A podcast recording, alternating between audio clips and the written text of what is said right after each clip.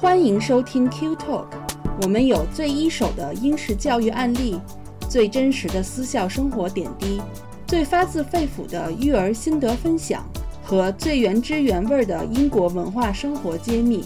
英才施教，育卓成器。Q Talk 让您在英式教育之路上思路清晰，步伐稳健。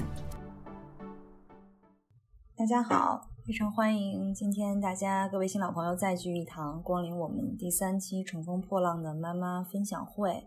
呃，可能今天我们现场有很多新的朋友来加入。那我们其实是在二零二一年的下半年启动了这个《乘风破浪的妈妈》海外华人妈妈的这么一个分享会。那去年呢是成功的举办了两期，第一期我们邀请的是两位在英国陪伴孩子读书的陪读妈妈。他们也是以不同的方式，呃，在陪着孩子度过这个中学的时光。第二期呢，我们又邀请了两位职场妈妈，也算是职场的精英妈妈。呃，因为呢，他们两位呢，就是呃，都是现在还是在职场和育儿之间这样做一个一个平衡吧。所以呢，他们也分享了很多这方面的一个经历。呃，好像每次我们的节目都是邀请这个有共同特点的两位妈妈一起来出现，今天这期也是一样。那今天我们邀请的这两位妈妈也有一些共同的特点，什么呢？第一个就是她们都在剑桥，呃，第二个呢就是她们比我们都提前跨入了这个三娃和四娃的时代，就我们现在还停留在二娃的时代的比较多，或者甚至是一娃的时代。呃，首先大家可以看到我这期的这个介绍啊，呃，香鱼呢，可能大家很多朋友都知都认识她，呃，香鱼是九十年代中期呢就留学英国了，三十多年了。他呢是理学博士和环境科学家，同时呢也是剑桥大学的校友。两千零一年的时候，他还利用业余的时间创刊了这个《剑和风》的杂志。这个杂志至今已经二十一年了啊，是个很长寿的一个杂志。那这一系列的成绩之后呢，香雨姐还成功的养育了四个女儿。另一位 Catherine 呢，在成为妈妈之前，她是常年往返于香港和上海的这个职场精英。后来在呃。有了孩子之后，她就选择回归家庭，做了一段时间的全职妈妈。但目前呢，她也是一个就名副其实的我们所谓的斜杠妈妈。她是一位中文教师，是一个环保主义者，是 SOS 的志愿者，是在读 Parenting Coach 的课课程，还是一个运动达人，基本上每天都在运动。然后她呢，除此以外还有三个孩子。所以今天呢，我们的对话，因为很荣幸邀请两个养育了好几个孩子这样的妈妈，所以我们今天的对话可能会聚焦于他们在养育过程当中的一些体验、一些经验。呃，可能我们会回到这个教育的本源去聊起，就是如何在养娃过程中要保持这个教育回归本质。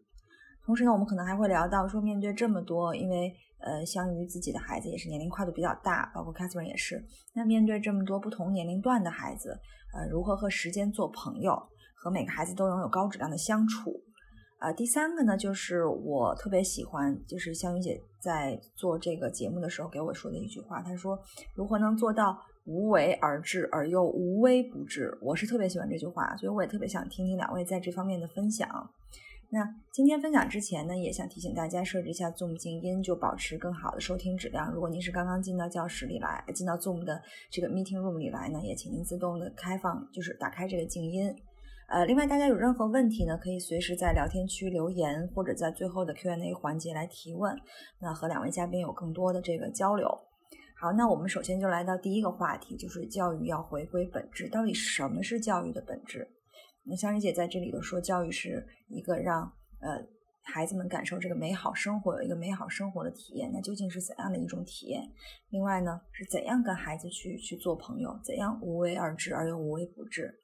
好，那下面就听听两位的分享。可能是在孩子小的时候，我们就是像香雨讲的，孩子生病了呀，或者孩子受伤了，呃，妈妈都会好像给予很多的温暖和关注哈。但是孩子慢慢大了哈。真的有时候就无所谓了，我不知道香玉，我们家到了第三个之后啊，他说哦，我今天这里摔了，我说哎，没关系了，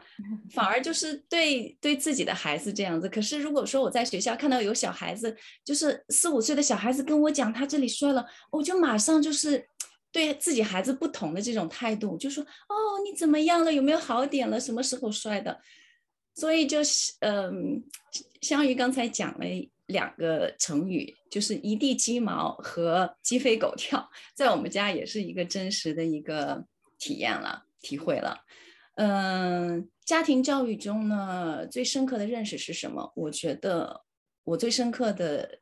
感受就是跟孩子的关系，我特别特别注重跟孩子的关系，呃，育儿的关系，这个我觉得是超越了孩子的学习，呃，超越了任何关系。对，虽虽然我就只有俩，我这个经验特别的不足，但我也觉得，就刚才 Catherine Catherine 说的这个，就大孩子的跟老大的这个关系，我也有感触。我觉得好像老大是是错的，就是可能很多妈妈都会有这种，因为没有没有当过，没有经验嘛，所以可能在老和老大的相处过程当中，他是一个慢慢去摸索如何当妈妈，他可能也在慢慢摸索如何和妈妈相处这样一个一个过程。那我我到老二基本上就不叫无为而治，是完全不治，就是这种，好像感觉完全没有时间。可能这个也就是我们下一个部分要讨论的一个，就是大家都是一样的时间啊。大家刚才也说了，两位说了这个一地鸡毛鸡飞狗跳。我相信家里有孩子，其实不管几个孩子都会是这样一个一个日常。呃，但是就是大家会具体的就怎么样？因为我不知道到底四个孩子的家庭，三个孩子的家庭到底是会。是一个什么样子？每天，因为比如说上学、放学，对吧？写作业，呃，你要安排不同的课外活动，那那那个每天的日常到底是一个什么样子？而且我知道，呃，可能香玉姐的老大已经去了大学了，呃，第四个宝宝，第四个孩子现在可能是七八岁，就是还是小学阶段，所以这个年龄，包括他就是大大的孩子十三岁，可能小的五六岁，就是年龄跨度还是都比较大的，而且。是处在不同的一个关键年龄阶段，比如有的青春期，可能有的是第一个叛逆期。那面对这种不同年龄、不同性格的孩子，你们二位有没有什么独特的自己的方法去和他们去相处？第三个就是说这个孩子的独立性，这个我我也需要向二位取经。虽然有的时候我觉得两个孩子不管他们，但是我发现好像独立性也没有培养出来。不是说我不管，家长家长不管他们就会有独立性的。这中间还是要有一个有效的引导和培养，对吧？所以二位在这几个话题上有什么可以分享的？啊，我们先听听香雨，好吗？对，经验丰富的，经验丰富的香雨先来。当时我就想，总算走了一个，还是 就是如果说日常的话，我想就是实际上，其实啊，这个问题啊，挺有意思的。实际上呢，不管你有多少个娃，你都会很忙。你有一个也好，你有三个也好，四个也好，或者没有娃，你都会很忙的。你都会时间都会把你，就说你事情都会填满你的时间，你你都会觉得自己挺忙。就是呃，我想呃，日常呢，可能就是说最好就是能够正常运转。我这个人要求不高，能够正常运转就行。呃，当然有很多具体的事了，比如说呃，以前小朋友上幼儿园。呃，送，然后有的时候又不在同一个地方，你后来上学又是不同不同的年龄，需求不大。我觉得最对这个体力耗费比较大的时时段呢，就是我们有我们家有三个，当时老大跟老二年龄隔隔的呃长一些，因为我当时生了老大之后，就是直接就直接主要是在做事业吧，也许就是，嗯，呃，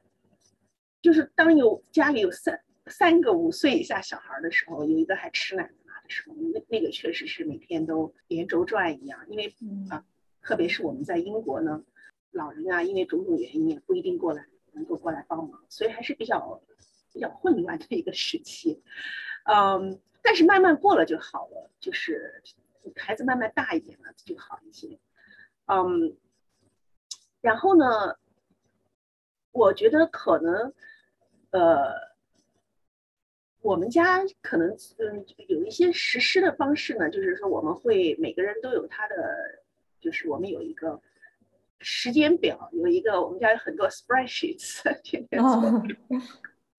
就是大家干啥？因为比如说我因为有这个表格呢，大家就比较清楚谁的事情什么时候啊，然后我们我我们家的队友呢也也都知道配合，因为我觉得我以前要是出差的时候，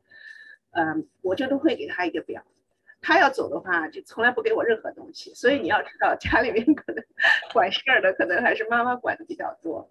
嗯，就是我们也分享一下日历啊，反正就是很多事情有一个我就是说你要清楚啊，就是尽可能清楚。有的时候确实也因为每天不可能都是完美的，对吧？每天都有嗯各种各样的事情小事儿要做。就是我有一个呃想法，就是啊，反正尽量分清什么是你自己的事情，什么是孩子的事情。比如说作业，我是从来不会管，因为这是他的事，我是从来不管。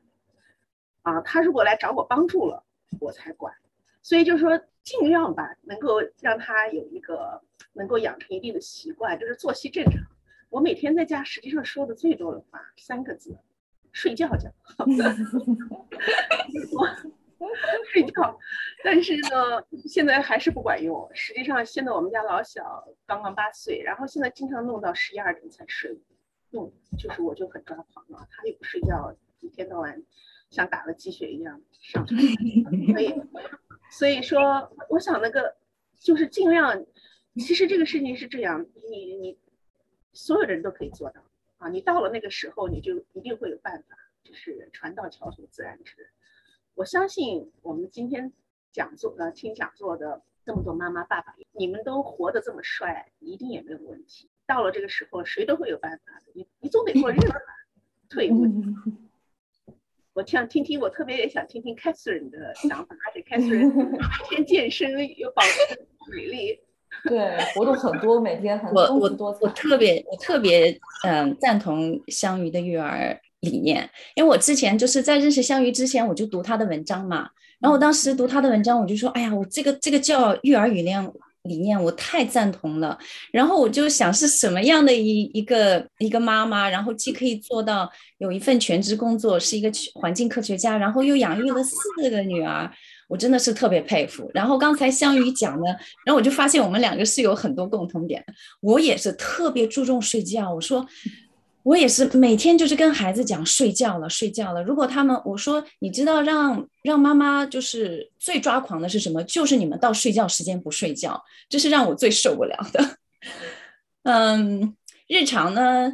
像香玉刚才讲的，就是我觉得也是针对小孩孩子的小的时候和孩子稍微大一些时候是不一样的。可能小的时候你的日常就是每个人都可以活着就可以了，吃吃饱饭。然后都能够吃上饭，然后能够睡觉就可以了。但是大了一些呢，我就觉得就是不一样了。每天家里就是吵吵闹闹，然后老大跟老二打架，老二跟老三打架。现在可能老大青少年了，不太理老二老三了哈。那老二老三就是就是就是打架，不是这个哭了就是那个喊了，就是就是这样子鸡飞狗跳的这种状况。但我觉得是面对不同年龄段的孩子呢。可能以前在老三小的时候是 baby 嘛，我可能对他的关注比较多，因为小 baby 肯定是需要更多的关注。可是现在我很多的关注都是在老大身上。首先呢，是因为他是进入七少这个时段了哈，青春期对，所以他在情感方面可能更需要我的帮助，或者说我在在这个方面要有要跟他有更多的这个连接。然后呢，那我一直觉得老大我一定为什么关注比较多，花的时间比较多呢？我觉得。老大的你的这个教教育好，老二老三就很容易了，所以这个老大的这个关注就比较多。嗯，有关这个孩子的独立性如何培养，我觉得做懒妈，就是说该孩子做的事情呢，你就不要去帮他去做，而且呢，除了就做懒妈呢，你要有很强大的这个心心理哈。能够忍受住，就是看到孩子的这个房间真的是像猪窝一样，你要不去管它。我跟香玉一样，孩子的作业我也不管的。就是呃，前两天我家老大开家长会哈，然后老师就讲说他的表现表现怎么样，他就说他说你有没有看他的作业？我说我从来没有看他的作业，我从来不知道他在学校学了什么东西，因为这些东西我不管了。作业是他自己的，他需要完成。如果他没完成，那学校的老师去讲他，是不关我的事情的。嗯，所以该放手的时候就放手，要有强大的内心，然后能够容忍孩子就是脏乱，这真的是他自己的事情。但是呢，我们家呢可能没有像香鱼那样做到哈，每个有很多时间表。我会把每个孩子，就是说他们的一些，比如说课外课呀什么，我会记在我的记事本上。然后那我先生有时候他需要接送孩子，或者说需要带孩子去什么，然后他会来问我。同样就是妈妈管的事儿是最多的，学校的 email 啊，然后这些回复家长的什么这些生日 party 啊，全部都是妈妈在做。嗯嗯，我两位说的非常的实用，对我也有一些启发。但是我有的时候，其实我前前几天我也听到一个就是一个说法啊，就是我们我我在新加坡嘛，有一些学校其实它是很鼓励家长做好家长的本职工作，学校做好学校的本职工作。学校说所有的关于学习的东西都是我们学校来做，家长不要插手，家长只负责维护好好的亲子关系，给他们强大的一个心理支撑就可以。但是这个东西在实施的过程当中，我就发现，你比如说已经十点了，他作业还没写呀，就是你我我们是不不想想让他自己去，但是你得就是你还是要在后面要推他一下，说你你要写作业了，但是你发现你推一次不行，推两次不行，就这个问题我我就没有解决，所以我们老大的作业现在倒是还是我来催，虽然我不看他作业写的怎么样，但是他就是不启动这个动作，我就需要来来介入。所以这个也是我很头疼的一个问题，就是这个独立性的东西到底是怎么一个方式可以促使他们自己去把自己的这个独立性给给建立起来，自己去把自己的这个日程表就放在自己的脑子里，知道自己该做什么，不该做什么。小峰，我可以问一下，你老大多大了吗？呃，十岁了，快十岁了哈。那你就可以跟他去定一些规矩，就是什么时间是写作业的，你让他，然后至于就是说是，嗯。不要陪着他去写，然后呢，他我觉得十岁差不多也该知道，就是说是有作业要写了，然后你就给他定好规矩。至于他呢，不是定时间，就说是我们的目的是让他完成作业。那至于就是我对孩子就是说，呃，你自己决定你什么时候去做做作业，然后你我的目的是你只要把作业写完就行了，这个是你这个是你的任务，你要去完成的。但是至于是你什么时候去做作业。那这个是你去呃自己决定，当然我们也要看，就是不能说是十点以后了，孩子不睡觉了再去做作业，就说有些时候把这个呃 smart boundary 帮他去设立好了，然后十岁了，他应该需要有自己的一些选择权了，他决定他自己决定他怎么样去做作业，或者他自己决定他什么时候去做作业。嗯嗯，对，香玉姐，您的那个。就大女儿、二二女儿、三女儿应该也是中学，这个可能也不能，但是小女儿肯定是需要。三女儿、老三、老四还都是小学啊。哦。呃，老二现在是中学了，上 senior school。所以说，所以说现在老二具体在做什么，我一点都不知道。完全不知道。他这么说，一点都不知道在做什么。然后老三、老四呢，可能还知道的多一点，因为毕竟还是小学嘛。呃，学嗯那个经常还带回来一些本子呀什么的。所以就是我对我们家老大，实际上真的是来不及管，想管都没管，管不了。因为当时他，因为三个妹妹太小，当时就是说能把这三个妹妹吃喝拉撒 完了就已经没劲儿了。所以所以那个。他就是比较独立，因为我想独立在体现在什么呢？就是说自己的生活自己负责。他以前，比如说上学什么的，以前是有校车，后来又坐公车，后来又自己骑自行车，再大了一点，就是说他自己管管理自己的生活。我觉得英国呢，在培呃英国的学校培养孩子有一个比较好的，就是说他从来不排名吧。英国学校实际上这个。没什么作业啊，作业比较轻松，也许是我这么看的。然后我也不知道他们在干啥，从来没有教科书。呃，然后要开个家长会吧，我们也就是十分钟的时间啊，跟还没老师还没打个招呼呢，就就就结束了。嗯，但是呢，它有个好处呢，它是比较看，比如说你的这个态度怎么样，对吧？哎，然后有一个，我觉得有一个。呃，和国内我们以前受的教育很不一样的，就是他的这个组织能力，你的 organizational skills。嗯，那这个组织能力实际上就是你要自己管理自己。如果自己管理自己呢，有一个嗯，就是途径，就是说他自己的，比如说衣服要自己管，自己要第第二天要上学的东西他自己准备好。啊，他准备不好。第第二天去了有有问题了，他回来哭鼻子了，那他就有个教训了，啊，然后就是就说他要自己管理生活，啊，所以我觉得这一点呢也是体现在为什么说教育即生活呢？或者是，嗯，就是因为你只有成为一个自己管理自己的人，你才有独立性。嗯，对，管好自己才能做其他的事情，这是最基基本的一个一个要求。其实，对小孩的成长过程当中，我们其实我们父母学的也是怎么样慢慢的去放手。它不是一个什么时间段放手，可能这个需要父母和孩子双方都有一个一个 get ready 的过程。但是我们父母一定要记住，就是说什么时候放手，该放手的哪个部分可以现在放手，哪个部分可以之后放手。一直也学学习的是一个放手的技术和放手的就一个一个一个技巧。挺挺好玩的，我觉得这段的分享让我了解了这个多娃家庭是一个什么样的一个状态。我觉得我们家已经够乱了，可能就是，呃，可能还有乱的天花板啊。这个我们第三聊一聊我们作为妈妈之外的自己的一个生活，怎么做自己。就我的标题写我是妈妈，我更是我自己。这可能是很多妈妈在。踌躇的这么一个或者惆怅的有的有些有有些时候他们会很惆怅的这么一个问题。那呃，可能第一个问题想问一下香雨姐，您这刚才说了那么多的工作，包括业余时间，您还在做杂志，其实都是您自己热爱的，否则我相信也不会坚持这么多年，对吧？那这个时间上是怎么？您怎么做好又又这么多的孩子，又养育的很好，然后又做了这么多自己喜欢的事情，没有放弃？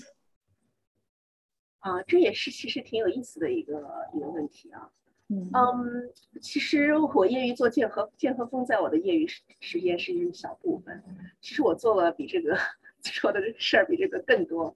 呃，我的工作实际上是相对非常 demanding 的，因为我是在就是环境咨询业。咨询业呢，呃，像我们的团队也比较大，我我作为他们的这个负责人的话，有很多的责任，就是每天就是是。包括报告啊，其实很，反正就是这个责任比较大。但是二十年前，其实我还做过，我们创立了一个中英的资源与环境协会。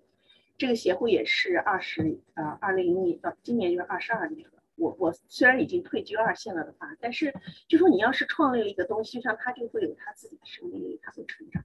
我是大概在十十年多前就。就就退居了，就是在那个组织中曾经创立之后退居二线，但是现在这个组织也发展的很好。我们每年的学术年会都一直在进行，那么也曾经做过这个全英的，呃，就是当时有一个全英的职业什么协会的，就是把各个团专业团体联合混了组织在一起，还包括，呃，像目前的话，除除了剑和风。主要是还我还在比如说英国的一些专业协会里面委员会任职，包括发就是来看更多的这个技术方面的导则呀等等的这个起草，嗯，包括呢也是我是因为是约纳学院的校友，也是他们的一个嗯资深校友组织的做做秘书长这样的。嗯，我想这些东西呢，嗯，不是说好像一个人就是什么都能干或者什么，我想生活中。没有什么，真的没有什么特别大的平衡，可能还是在于取舍。关键是你想不想做啊？如果你想做，你就一定有办法。那么如果你不想做，你逼着自己做也就很痛苦。那么我之所以做这样几件事情呢，一个是，比如说剑和风，这个是我觉得我们以中国视角解读剑桥精神，那么这个是一个长期的，嗯。我自己确实有怕事情，但是我们也是没有没有没有做的特别的强，或者是说非要把它做成什么样子，我们还是处在一个半佛系的状态，基本上是守株待兔，人家知道我们来投稿，或者我们没有做特别多的这个商业推广之类的东西。那么这就是说，嗯，我们的编辑部的话也可以把握自己的节奏，就是不是说每个人每周非得编一篇，或者是我们非得一周出呃呃两周推一篇，有有好的稿子我们就推，没有就不推。那么还有一个呢，就是为什么做这个校友这方面的，也是因为对女性这个呃成长力方面呢有有嗯，因为自己本身作为作为母亲，我呃作为女性对这方面的问题呢有一些思考，就是说如果说我们自己不去改变这个大环境，特别是作为我们在英国是少数族裔了，相当于，那么如果我们不是不不自己去做一定的事情的话呢，那么。不可能等待别人给我们创造更好的女性的职场条件，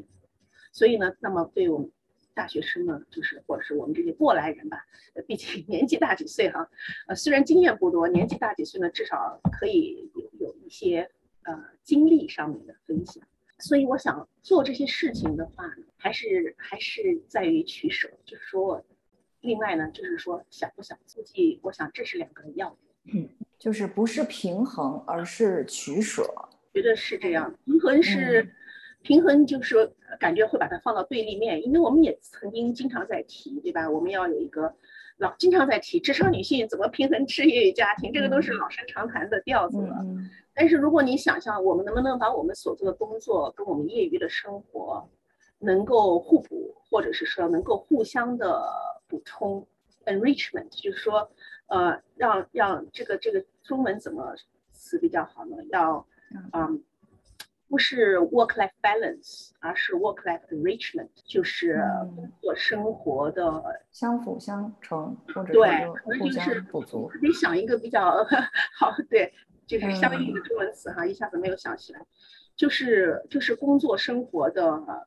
嗯互补，可能这样子会会使我们的生活呢。你要要问多了的话，就到了更深层次的问题：我们为什么活呀？对吧？活着的意义是什么？嗯嗯嗯，到那没没提那么远。呃，可能有一个就是就是说自己能够和自己自洽，我觉得这一点可能比较重要。嗯嗯，对，确实像您就是说，工作和生活不是说一定是对立的两面，我只能选择一面，或者是说我在这个工作的同时，我就不能去去生活。这可能是按照每天的，你会有优先级，然后每天也会在劝自己，可能有的时候放弃一点什么东西，或者是怎样，会会让自己的这个相对两方面都走得更加的平稳，总会就是做一些非常 smart 的选择，而且在这个选择的过程当中不纠结，可能就是说做过选择，然后回看也不去纠结，呃，又是热爱的东西。嗯，其实我觉得我我是很很想，可能今天因为时长的原因没法讨论这个人活着是为什么。其实我最近一直在思考人活着是为什么。是是真的是这样，就我一直在思考，因为每天有发生这么多的事情，世界在变，然后世界变到我们都不知道明天会怎么样，或者是下个月会怎么样，或者明年会怎么样。所以我一直在想，就是我们要灌输给孩子一个什么是恒久不变的东西。可能这个问题也是很很。就是应该讨论起来会非常，就是什么到底什么是恒久不变的，可以让我们作为长辈、作为父母来教育给我们的孩子，告诉我们的孩子，包括我们怎么跟他解释现在发生的这个战争啊，包括我们怎么给他解释很多的负面的东西，其实就是还是归到底，可能是人生到底意义是什么。这个一方面他们作为孩子，他们需要自己去体悟；另一方面他们也要去。可能从我们这儿吸收一点经验，但是首先我们也要想明白，到底到底是这个，我们可以单做一期 讨论。我觉得非常非常好的一个话题。那个好，下一个可能是 Catherine 的经历给我的一点这个启发，就让我对他的这个经历有一些有一些问题。就是 Catherine 也经历了呃七年的全职妈妈，对吧？七八六七年，嗯，对对。然后我我相信，因为毕竟你之前的职场的生活是非常的。就是经常要飞，也很忙。那突然一下子变成一个这个全职的这个状态，肯定是有一些些情绪上的一些，就是包括自己的一些心理上的一个调整和适应的过程。然后现在你又重新回到就所谓是可能不是半，我我可以归结为半职场，就不是全面职场这样一个一个状态。所以这一段心路历程，你有什么可以跟我们分享？嗯，我其实是读商科的。我以前就是在英国读过 MBA，然后那我之后就呃在上海和香港工作过。那我的工作就是去去做这种 business development。呃，当时呢，其实我结婚比较晚，要小孩也比较晚。然后当时呢，呃，我其实是在香港工作。后来因为我先生不喜欢香港，所以我就跟跟老板讲，我说我可不可以搬回上海？那后来呢，嗯。就就怀上了呃老大了，然后很不凑巧，那时候是二零零八年金融金融风暴。后来呢，我在香港的工作就就没有了，没有了。当时呢，其实啊还是挺不公平的，因为一些呃雇佣的合同呀这些嘛，我我曾经大着肚子三次到香港去打劳工官司。哎呦，对，后来那个那时候我就想，嗯哼，我就想到那部电影《秋菊打官司》，哦，对，每一次我到香港都会被拦住，因为他们担心我去香港生孩子。Anyway，那那就是这个契机，然后就等于说是我是被迫成为一个全职妈妈，但是我当时的心态是这样子，我说我既然要了小孩，我就要自己带，因为我这个孩子教育没有教育好，是我自己的事情。我如果比如说是让爷爷奶奶或者姥姥姥爷带孩子，那孩子教育不好的话，我去怨谁？所以我当时就觉得啊，那我就做全职妈妈吧。但是我没想到，我做全职妈妈一做做了七八年，因为从来没想到过自己生三个小孩子。嗯，对。后来呢，呃，当时因为我先我先生是在呃伦敦长大的，所以我们当时就决定为了孩子嘛，就搬回到英国了。我们就就到剑桥。来英国之前，我就想，我就稍微想了一下，我到到了英国之后，我可以做什么？就说以后孩子长大了之后，我可以做什么？后来一个契机就是，我有朋友在读一个教中文的一个课程，后来我就说，那我去读读试试吧。反正那时候，呃，也有时间，我就去读了一个课程。但是从来没有想到过，我读这个课程以后会能够让我成为一个中文老师，没有想过。后来呢？呃，在英国一直做全职妈妈，在剑桥有很多中文学校，但是几年前中文学校还比较少，现在比较多，那时候还比较少。然后我就无意中看到一个中文学校在教中文老师，然后又没有什么太多的这个另一方面的要求哈。后来我就就就是去就开始做，然后一做做了大概五六年，我还是很喜欢。那我想，我想。呃，强调的一下，就是说我特别喜欢我们讨论的这个题目。我是妈妈，我更是我自己，因为我是做过全职妈妈，我周围有很多全职妈妈。那很多时候，全职妈妈就是，比如说我们对互相的一个称呼，就是说谁谁谁的妈妈，谁谁谁的妈妈。其实我们是有名字的呀，不管是中文名字也好，英文名字也好，我们是有自己名字。可是就是因为全职妈妈的这样子一个这样一个 role，好像我们就是。所有的重心都是花在孩子身上，没有自我，很多时候是失去自我了。然后当呃，大概在呃，就是疫情之前，我就想到过，就是为全职妈妈去做一些事情，因为我觉得他们很辛苦，他们就是没有考虑到其他东西，比如说没有考虑到自己的身心健康啊，就是每天就是在照顾孩子。后来我做过一些 workshops，就是帮助全职妈妈去去意识到。全职妈妈还可以做事情的，我们还可以，可以就是为自己做一些事情。之前我们谈到就是亲子关系的重要性，就是我们跟孩子之间的关系的重要性。可是我们在看跟孩子的关系之前，我们有一个很重要的关系不能够忽略，就是我们跟自己的关系，就是你怎么看待自己，你跟自己的关系是什么样？那我们在做全职妈妈很很多的时候就失去了一个自爱，就是 self care 跟 self love。有时候很有些人会觉得说，这是不是就是自私啊？其实是完全不不是的，就是我们对自己的这种照顾和我们爱自己，这是很重要的，这跟自私是两码事情的。就比如说我，虽然我需要关注孩子，然后我有工作，可是我更需要就是关注自己的身心健康。所以有时候，比如说是锻炼身体哈，运动是一个是一个很好的一个方式。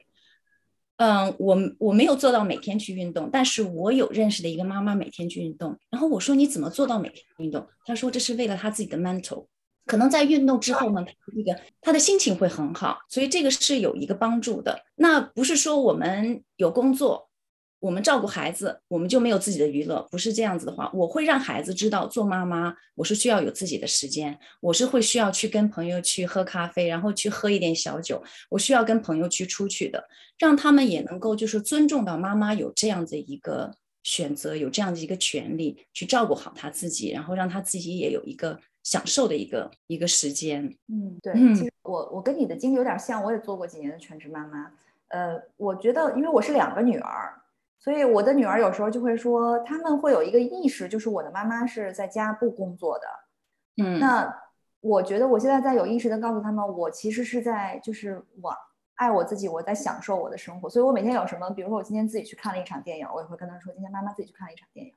就是没有不会有说觉得好像妈妈没有放松的时间，妈妈的所有时间都是他们的，他们也会意识到，其实妈妈也是有她自己的生活的需要，她自己的这个生活的一些诉求，包括刚才香雨姐说的自洽，其实我觉得也是爱自己的一个表现，就是放过自己，在有些时候不要自己跟自己较劲，要先想想一下自己的身心健康，自己的这个，因为自己好了，你才会对家人、对孩子才会有一个正面的输出，否则的话，你你输出的都是负面的，可能。这个我我从我觉得从两位就看出来是很正面的妈妈，因为做妈妈时间长了，会可以从面相上 看出来，这个就不管是全职妈妈还是职场妈妈，其实都是最最基本的，就是一个很正面的妈妈，还是说有一些些负能量的妈妈，这个是可以看出来的。所以我真的是妈妈要先爱自己，把自己做一个很正面的一个每天面对家人的这样一个形象，一个用笑容或者是一个一个一个外貌也好，什么样也好。这样，他们我觉得家人整个的家庭环境，像您说的整整个家庭的生态系统也会运转的就更加的顺畅，对吧？下一个话题呢是跟这个我们语言文化有关的，可能就大家的孩子都是生在英国，长在英国啊，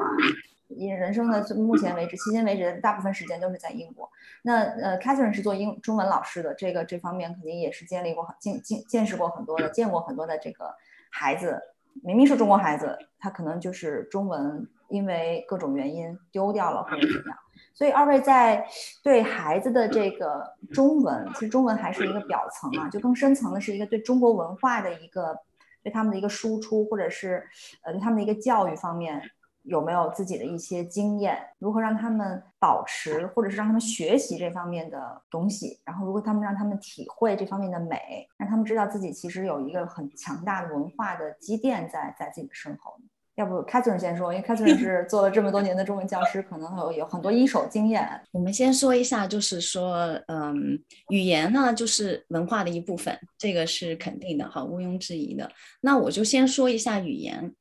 我其实对孩子的这个语言呢，就是说，我觉得每个家长的看法不同，这个也要看看家长对孩子语言学习的一个要求。呃，那我对自己孩子的这个语言呢，我其实并没有就说是非常的纠结，说你一定要把中文学好，一定要把中文说好，因为我始终觉得就是学习，我们不管是学什么，都是一辈子的事情。所以我不会太注重孩子的一个成绩，我觉得说他学习，我是让他享受这个过程，我不是说是让他觉得好，我只要呃这十几十几年我我学好了，然后我这就把这个这个学习的压力都已经受够了，我以后就不用去学习了。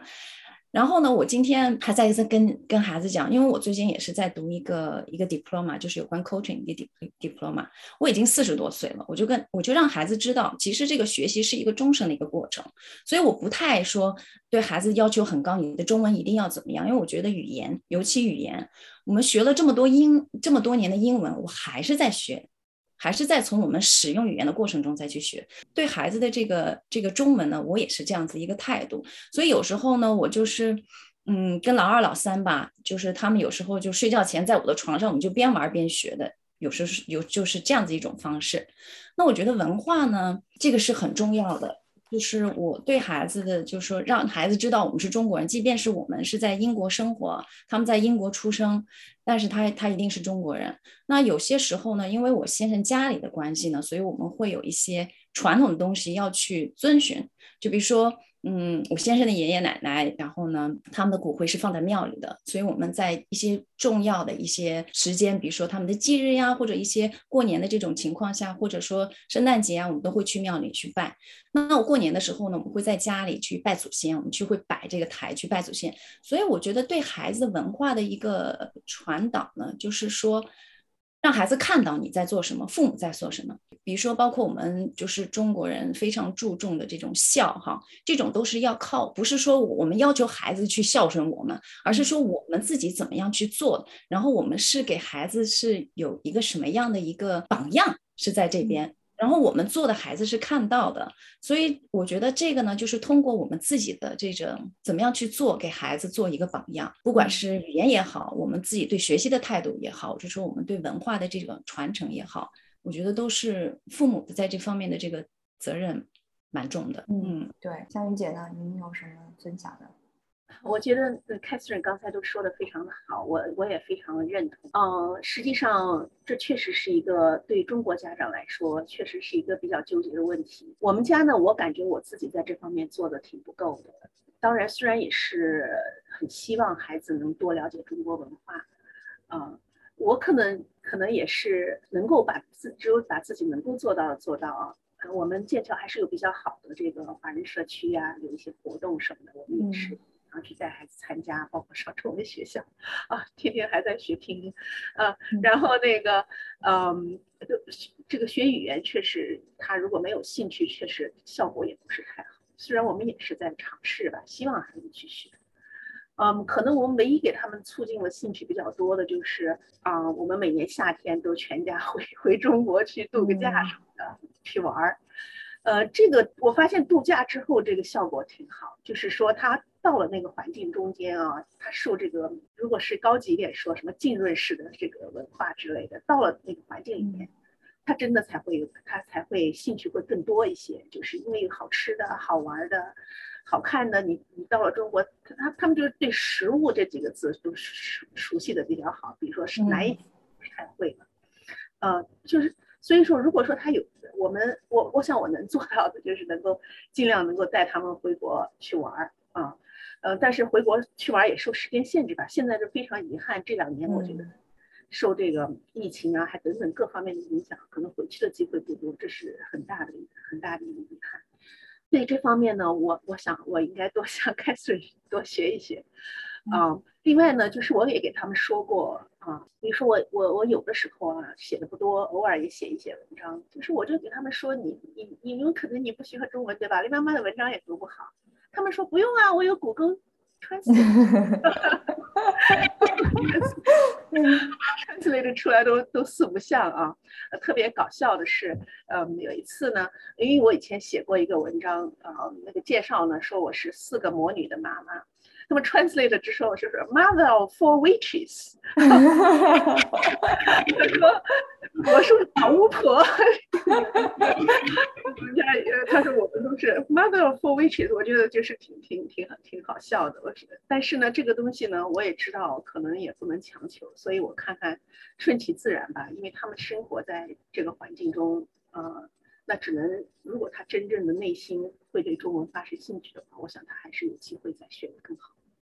对，就是这个浸浸润式的这个，我特别同意。包括凯瑟琳刚才说的这个语言文化，我们家长要做好，这些我都特别同意。但是我也确实同意一点，就是有不是说所有的孩子都对语言那么敏感，或者他都对语言那么感兴趣，可能更更多的孩子，我觉得是因为中文毕竟是一个。很复杂的一个语言，可以说语言体系了。所以包括我女儿也是一样，她学中文就非常的很 struggle。因为现在每天都在写作业，其实我们最大的一个焦点就是你的中文作业 要要要怎么写。我开始其实还是一个，就是说学校把你的作你把中文作业写好就好了。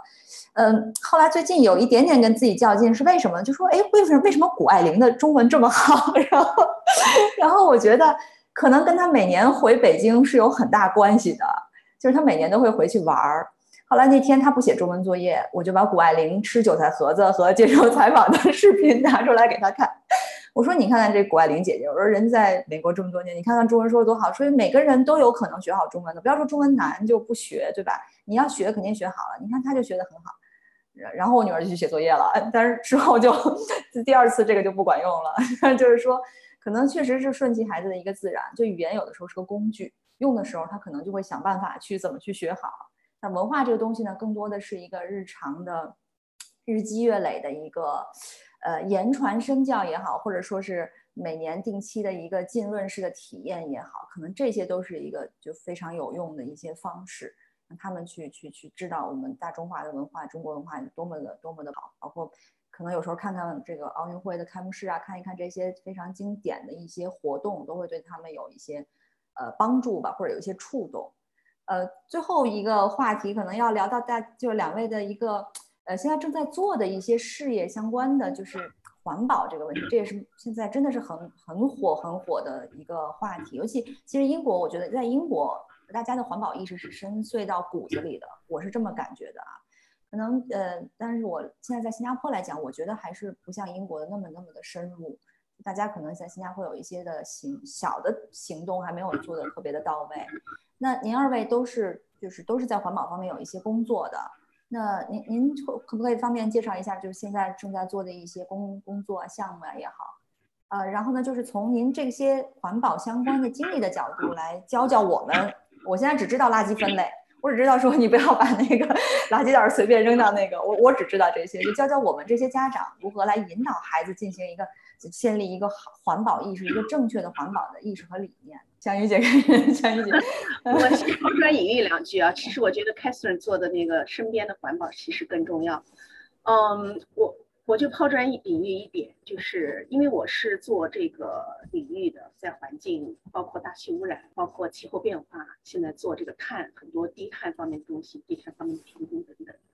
那么我可能做的方面呢，更偏重于技术性和这个法规方面的这个角度来看。嗯，因为我我就是最近，嗯，特别是这这一年以来吧，就是中国对什么碳碳中和呀，包括这个炒炒作的比较厉害，我觉得有一定炒作的成分。因为这中间有很多很多，嗯，这实际上是个大的系统的问题。那么我做的工作呢，可能是偏偏重技术性更强了，因为是个专业服务。比如说考虑到英国修高铁这个，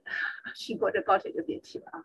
这个这个它在这个过程中间对路过的生态环境有什么影响？对对交通有什么影响？等等这些，包括英国希斯罗机场这种扩建。十几年的历程到至今不能建，因为它有很强的一个，就是它的这个规划许可的制度。所以在英国呢，要做这样的发展的话，那么它的它的环境影响作为法规需求的话，是考核的非常严。这个现在做的工作就是很细致啊，细细，就是英国方面做这个环境的工作，各个环节呢是做的非常的细了，已经已经分类分的 分的有点让人发指了，就说呃很多细分到很多很多方面。有很多的这个 specialty services 这方面的东西，那么我觉得我可能这这所做的这个工作呢，就是从这个呃法规技术上的角度更多一点。那么我们谈到这个，其实环境就是一个生态最好的方式，最好的保护环境的方式，实际上是不啊，自然是不需要人在里面自作主张或者是对它进行干预，它会有自己的一个好的良好的系统，有它的自循环。那么人类活动现在到达一个程度呢，就是到达了一个临界点，就是它的对这个自然环境的干预，造成自然的循环无法承受了。所以我们在为什么谈气候变化这么重要，包括这个全球变暖，包括现在低碳发展是这么重要。其实这个不是一个碳的问题，碳光解决碳是不能解决问题的，而是一个实际上是一个整个的这个体系和生态的问题。是整个的，我们要重新审视我们目前的这个生产和生活的方式。生产就是包括人的需要的各种各样的材料、各种各样的物质的东西。那么在做地产发展，有很多的指标来做碳什么这方面内容。但实际上有一个非常重要的环节，比如说我设计一个非常好的建筑，设计的非常漂亮啊，什么到处都是低碳啊、节能啊，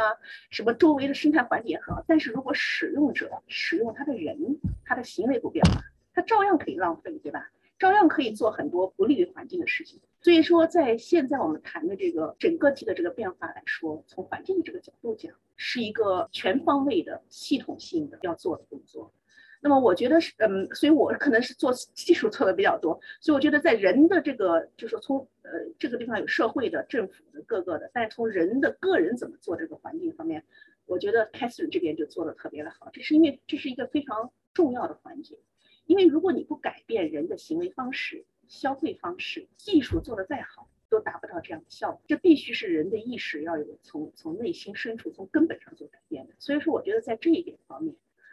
环保不是一个热门话题，也不是一个让我们看起来更时尚的一个一个标签儿。我觉得在这一方面，实际上就是一个真正的生活方式啊。环保，我以前写过一篇文章，叫《环保是一种生活方式》，实际上是你选择的一种。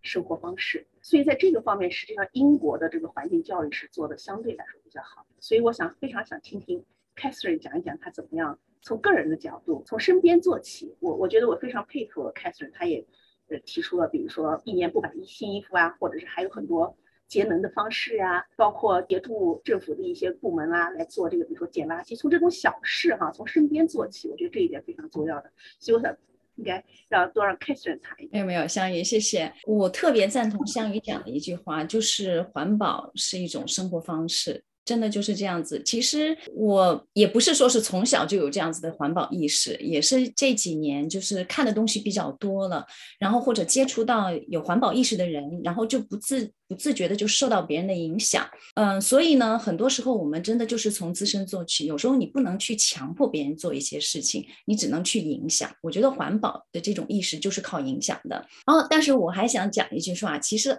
环保呢。也是一种价值观，真的是这样子。就是说，这种价值观可能不是说是我天生就是具备的，可能是我后天在有一些改变之后，然后我具备了这样子一个价一个价值观。香鱼说的特别对，就说环保就是要从我们自身做起，我们要改变我们的消费意识，然后从我们自身做起，然后去影响我们周围的人。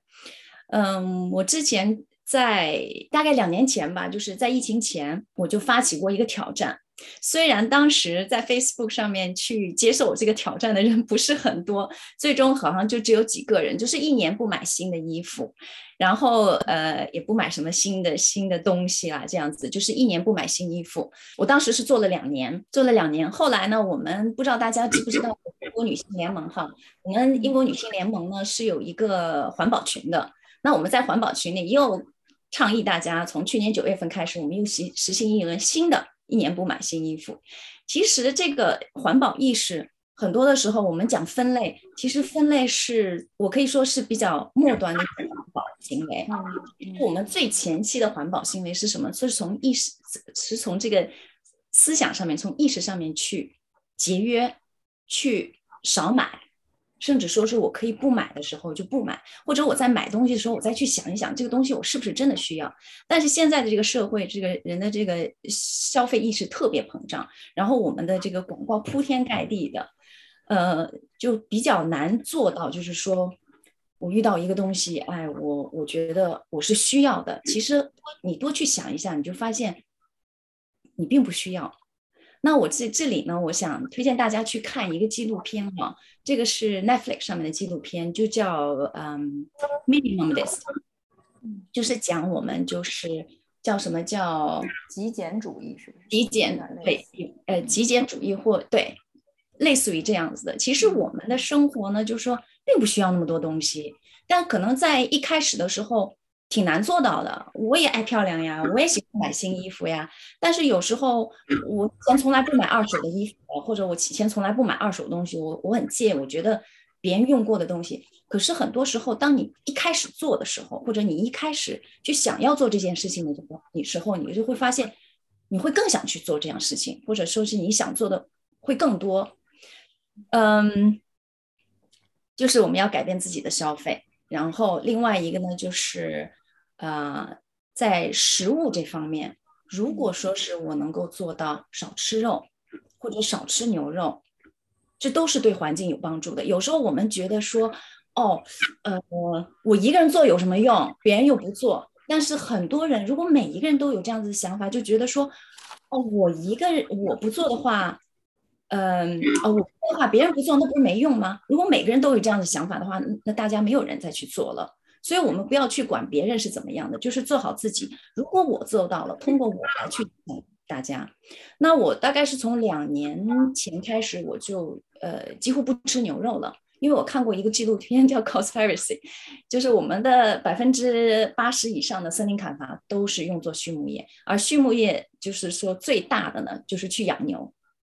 嗯，所以如果说，而且而且在处理牛肉的过程中是非常非常消耗水的。如果说我们每一个人都能够少吃一点牛肉，那这个对环境就会就会有帮助。或者说我们在洗澡的时候，我们的这个不要那么浪费水，这对环境都是会有帮助的，一点一滴都是有帮助的。因为一点一滴，我们现在看起来好像是一点一滴，如果每个人都有一点一滴的话，那就会有一个很大的一个影响了。嗯嗯，我觉得。我觉得您可以就是真的总结一下自己日常，然后投稿到《剑和风》杂志，就是让我们以文字的形式把这些东西学起来。确确实对我启发很大。虽然我也不怎么买东西，因为我们常年一年四季不需要买衣服，三十度穿一个短袖可以熬一年。所以我也是发现这个消费主义在最近两年，尤其加上这个社交媒体的推动。所以可能最好的方式就是你们要关掉，大家要关掉社交媒体，不要去看它的消费主义，然后看到要买的东西再等一下，第二天再去想一想你到底需不需要它。这反正是我做的现在的关于这个牛肉这个，我也我也我也我确实也要要反思，我还是挺喜欢吃牛肉，但是我确实是一个。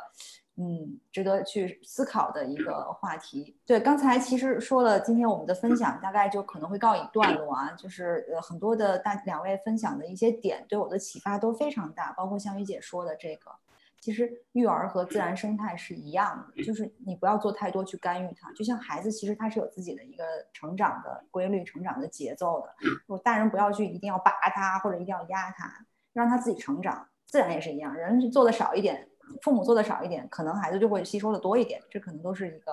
呃，很很很玄妙的一个过程，或者我们要我们要有这个意识去去呃思考一下。在节目的结束最后呢，我们想做一个，就是在三月十二号的时候，可能我们群里有一些在英国的，呃，正在面临这个十一加十三加考试的家长，就是他的孩子可能会在未来的几年之后要面面临这个考试，我们特别安排了一场这个线下的见面会。呃，这也是我们 QED 就因为疫情之后嘛，两年了没有跟大家见面了，这也是疫情之后首次的线下见面会。然后在三月十二号的一个周六，地点呢是在圣保罗的女校，呃，圣保罗女校很漂亮的那个呃叫就是大大礼堂里。所以大家如果有兴趣，或者是可以点击下面的这个二维码，我把这个二维码也截出来在旁边，您可以咨询，也可以直接点那个报名的二维码来报报名。呃，咨询呢，我们客服也是七乘二十四小。时也会给您帮助的，呃，所以非常欢迎大家，如果有时间来看一看。那今天真的聊得非常的开心，好像时间也过了一点点，但我相信大家都是意犹未尽。今天在节目开始的时候，我就偶尔读到一句话，我觉得非常的有意思。他说：“身为父母，其实是一个无法预习的过程，但是我觉得无法预习，但是我们可以复习。”这就是我们，对吧？就是可能预习这个第一个孩子，我们有很多试错，然后我们积累了很多经验，我们可以复习。我们不光可以从自己身上复习，也可以从有经验的妈妈们身上复习。如果大家有问题呢，也可以在群里头提出来。呃，我们两位妈妈也在群里，呃，那呃，大家也可以在群里头探讨。呃，再次感谢香雨姐，感谢 Catherine 这期今天这么宝贵的分享，真是让我们。非常非常的获益，我觉得我今天晚上的小本可以抄整整两页，做一个记录。呃，然后呢，也欢迎大家继续锁定我们的节目。那么下个月呢，我们还有十名嘉宾要到来，请继续关注我们的节节目和我们的群。啊，也欢迎大家呢介绍我们的这个分享会给更多的家长，妈妈也好，爸爸也好，因为我们也希望把我们的这些能够让更多的人从我们这些有经验、各方面经验的妈妈身上来获取一些更多的一些知识也好、经验也好、智慧也好。啊，所以呢，最后祝大家都有一个愉快的周末啊！谢谢大家今天晚上光临，再次谢谢香玉姐和 Catherine。啊，我们今天的分享会就到这儿结束了，谢谢大家，拜拜。小峰，谢谢香玉。Q Talk 是由英国 QED 教育集团主办的，讨论英国教育与文化生活的一档播客节目。希望我们的节目对你会有一些些帮助。更多英式教育访谈、讲座、干货。请在微信公众号平台、微信视频号、小红书、哔哩哔哩和 YouTube 上搜索 QED 教育。麻烦您点击订阅、分享我们的频道或者给我们留言。您的举手之劳就是对我们的最大鼓励。祝愿每个学子都可以在国际舞台上发挥出自己的最大潜能。